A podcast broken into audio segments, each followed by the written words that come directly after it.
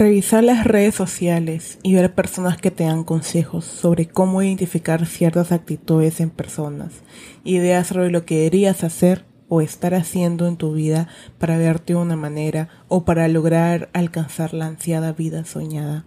Es abrumador, ¿verdad?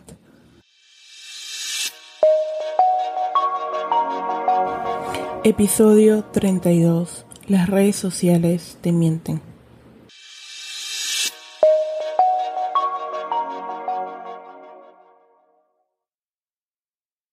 Hola, bienvenidos a un nuevo episodio de Las Cosas Importantes. ¿Qué tal va su semana? Espero que todo esté yendo bien. Uf, Besti, coincidimos que podemos decidir qué contenido consumir. Eh, últimamente me he puesto a analizar la sección de para ti de TikTok. ¿Han hecho eso alguna vez? Eh, me pareció curioso cómo el algoritmo me recomendaba cierto contenido como salud mental, mitos sobre la salud mental, reconoce estas señales en una persona ansiosa o con depresión, o hace esto para llevar una mejor salud mental. En cuanto al aspecto físico, eh, las historias de personas que hice, que dicen, esto hice para cambiar mi aspecto físico, come esto si quieres estar saludable, combina este estilo de vida, o si nos vamos al otro lado, que es la moda, el diseño, las prendas, looks en tendencia. Las, celebridades están usando esto y aquí te muestro dónde comprarlo. Así deberías combinar tus prendas. y ahí no acaba todo. Luego siguen las carreras. ¿Qué seguir? Estudia estos cursos si quieres ser tal profesión. Esto deberías estar haciendo si quieres migrar al extranjero las carreras mejor pagadas, las carreras no tan bien remuneradas. Y todo esto me hizo pensar, hay una especie de FOMO, ¿no? Por si no todos estamos familiarizados con ese término, FOMO es ese tipo de ansiedad social que se caracteriza por un deseo de estar continuamente conectado con lo que otros están haciendo. Como si algo tendrías que estar haciendo o algo estás perdiendo. Pero, ¿realmente estamos perdiéndonos de algo? Yo creo que hay una especie de juicio a nosotros mismos de manera constante, ¿verdad?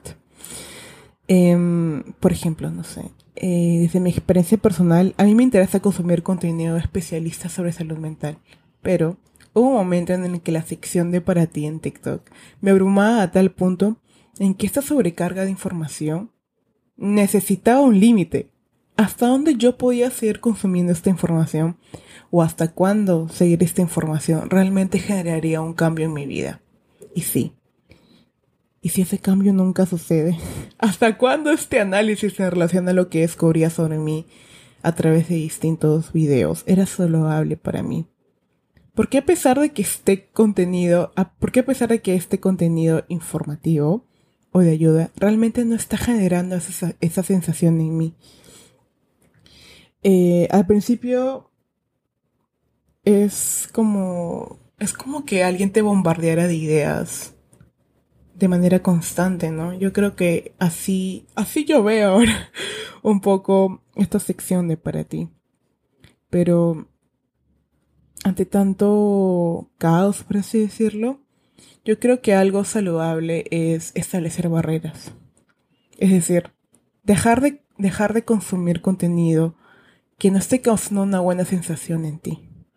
¿Y cómo reconocer qué es lo que no está causando una buena sensación en mí? Yo creo que es simple. Aquel contenido que de alguna manera rompe tu barrera, tu espacio de paz, de tranquilidad.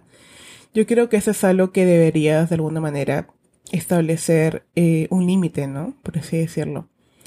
Eh, lo curioso es que esta aplicación, TikTok, incluso también Instagram, ¿no? Si hay algo que te perturba, algo que dices, esto ya no va conmigo, yo antes consumía ese tipo de contenido, pero ahora esto no creo que sea algo beneficioso para mí. Siempre puedes dejar de seguir una cuenta, dejar de seguir a un influencer, dejar de darle like a un contenido que quizás te estés percatando que no está generando un beneficio para ti. Eh, en cuanto a TikTok, siempre puedes elegir la sección de no me interesa, ¿sí? Y está bien, no tienes por qué estar consumiendo o estar como que al tanto de manera constante de lo que están consumiendo los demás. Es, yo creo que es una manera de autocuidado también. También eh, creo que es importante reconocer que mucha de la información que encontramos en redes no reemplaza una terapia psicológica y eso creo que hay que tenerlo muy claro. Eh, si sabemos, si reconocemos que hay cosas en las cuales tenemos que trabajar o nos cuesta un poco lidiar, por así decirlo, siempre es bueno buscar ayuda. Recuérdalo siempre, ¿sí? También podemos siempre seleccionar esta opción que les decía que no me interesa, pero también creo que es importante saber que si yo creo que a lo largo del tiempo sabemos o reconocemos, por así decirlo, ciertas actitudes de nosotros mismos que nos hace sentir de una manera. Entonces, yo entiendo que quizás tú quieras buscar una ayuda eh, a través de, de las redes sociales, pero quiero que entiendas que no, ¿cómo decirlo? Eh, esa información que nos comparten los psicoanalistas, los psicólogos, terapeutas, es más que todo información general, ¿no? Entonces es muy probable que tú no te sientas identificado con lo que escuchas o dices, ok, por ejemplo, no sé, me pasó una vez que encontré una chica que sufre de un TOC, creo que es con la limpieza, y ella narra su experiencia personal, narra los desafíos que tiene el día a día para incluso salir, hacer compras, visitar a nuevos amigos en sus casas. Eh, ella nos narra su experiencia y mucha, muchos de los comentarios me percaté era que decía yo tengo esto, pero a mí no me pasa eso. Entonces, cada uno tenemos una historia distinta, cada uno tenemos, eh, ¿cómo se decirlo? Una historia distinta y nadie sabe lo que vive de alguna manera tras una pantalla, ¿no? Entonces creo que es importante recordar que siempre podemos buscar ayuda y que no toda esta información que nos comparten eh, es válida para todos, ¿no? También recuerdo, no sé, creo que fue durante pandemia, no, incluso últimamente me salen videos en TikTok de personas levantándose a las 5 de la mañana o personas leyendo libros sobre productividad y te dicen, ok, estos son los libros que tienes que estar leyendo para hacer un cambio importante en tu vida. Eh, y regresando a estas personas que hacen un montón de cosas y se levantan a las 5 de la mañana por un momento yo pensaba que esas personas eran muy geniales, ¿saben? Dije, wow, se despiertan a las 5, van al gimnasio, desayunan, mandan correos y luego recién van al trabajo y luego del trabajo van otra vez al gimnasio y luego regresan a casa y hacen, no sé, un poco más de ejercicio, hacen journaling. Journaling es escribir en tu diario. Entonces eh, dije, wow, estas personas son increíbles. Yo quisiera llegar a hacer eso, quisiera lograr esa rutina. Y tú ves en los comentarios que hay personas que dicen, wow, me inspiras a hacer más cosas, me inspiras a hacer esto. Yo hoy comencé a levantarme a las 5. En cierto punto, ¿no crees que, no sé, no te hace sentir que estás en constante competencia? Es decir, eh, yo creo, yo creo es tú versus los demás en ver quién se levanta más temprano, quién hace más cosas, quién logra mayores objetivos o quién logra mayores reconocimientos. Es como mi era, pero desde la mirada del otro, ¿no? Desde cuánto hago yo para ser más genial que tú.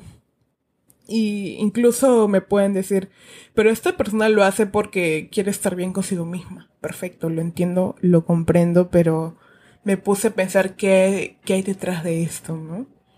Es decir, esto solo cobra sentido si los otros están mirando. Y ahora que tengo tu atención, ok, ahora soy mejor o más relevante que otros. ¿Qué hay de cierto en eso? ¿Y qué pasa si yo decido simplemente no seguir esta corriente? Es decir, levantarme al mediodía, hacer las cosas que tengo que hacer a partir del mediodía. Y aún así, no soy genial para los demás, ¿verdad? ¿Qué tan realista puedo ser o proyectar a través de una pantalla si solo me enfoco en crear o ser quienes o ser quien los demás quieren que yo sea. es contradictorio, ¿no? Es contradictorio y a la vez creo que es una especie de evaluación consigo mismo, creo, cada uno, para decir, eh, de verdad yo soy esto, yo quiero ser esto. Por ejemplo, yo soy Landian y yo sé quién soy. Entonces, ¿por qué yo tendría que sacrificar mi esencia para seguir todo lo que los demás están haciendo? ¿Qué gano? Y si gano algo, ¿qué estoy sacrificando? Besti, no tienes que hacer todo eso para ser alguien genial. Tú ya eres increíble. Entonces acá también viene a mi mente esta frase que dice, no soy perfecta, pero soy siempre yo. Entonces, hay también una especie de celos, creo, ¿no? En esta competencia hay una especie de celos hacia, ok, esa persona logra esto, pero yo no puedo hacer esto, pero Besti, tú eres tú y ellos son ellos puede sonar muy simple decirlo, pero tú, al ser la persona que eres, tú ya eres especial, no tienes que demostrarle a los demás o hacer tal lista de actividades para realmente la gente crea que realmente eso eres tú. No te distraigas de tus sueños, no te distraigas de tus metas. No intentes ser alguien que no eres. Siempre recuerda quién eres tú, por qué haces las cosas que haces. Quizás dices, pero bueno, yo no me levanto a las 5, yo no hago tales cosas, pero eso eres tú. Eres esa versión genuina, que quizás no se levanta a las 5, que se levanta a las 10, por ejemplo, pero igual logra terminar todos sus objetivos del día. Entonces, nadie es como tú y ese es tu poder. Entonces, Sí, eh, puede ser que te sientas un poco inquieta, inquieto al ver cómo estas personas logran tantas cosas, pero esas cosas son los que ellos hacen para ellos mismos. ¿Y tú qué haces para ti mismo? Por ejemplo, si esa persona hace un millón de actividades en la mañana, tú lo haces en la tarde, pero tú sabes que lo estás haciendo por y para ti. Y eso nadie te lo va a robar, eso nadie te lo quita. Eso es tu versión más genuina, la manera de estar más cerca, eh, más cerca de ti.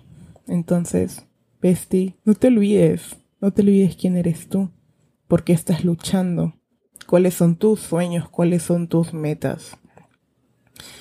Y no tienes que comparar tu trayecto, tu camino con los de los demás. Porque aunque tú sientas que no estás avanzando, lo estás haciendo. Besti, créelo, lo estás logrando. Hemos reflexionado un poco, ¿eh? Por cierto, hemos llegado al final. Quiero recordarte que puedes escuchar todos los episodios desde un solo lugar. Te invito a visitar lascosasimportantes.com, un espacio que he creado solo para ti. También puedes recomendarme temas para nuestros próximos episodios, tallándonos en Twitter como L Cosas Importantes. Besti, gracias por estar aquí, gracias por ser tú. Besti, también te mando un fuerte abrazo y espero que tu semana termine increíble, ¿ok? Nos vemos en el siguiente. Adiós. Vivir en una época en la que estamos rodeados de pantallas, incertidumbre, y exceso de información, es muy fácil perder un poco la perspectiva, ¿no? Seamos honestos, existe mucho ruido afuera que no nos permite conectar con lo que sentimos realmente. Besti. A veces solo necesitas recordar lo importante. Yo soy Landian, bienvenidos.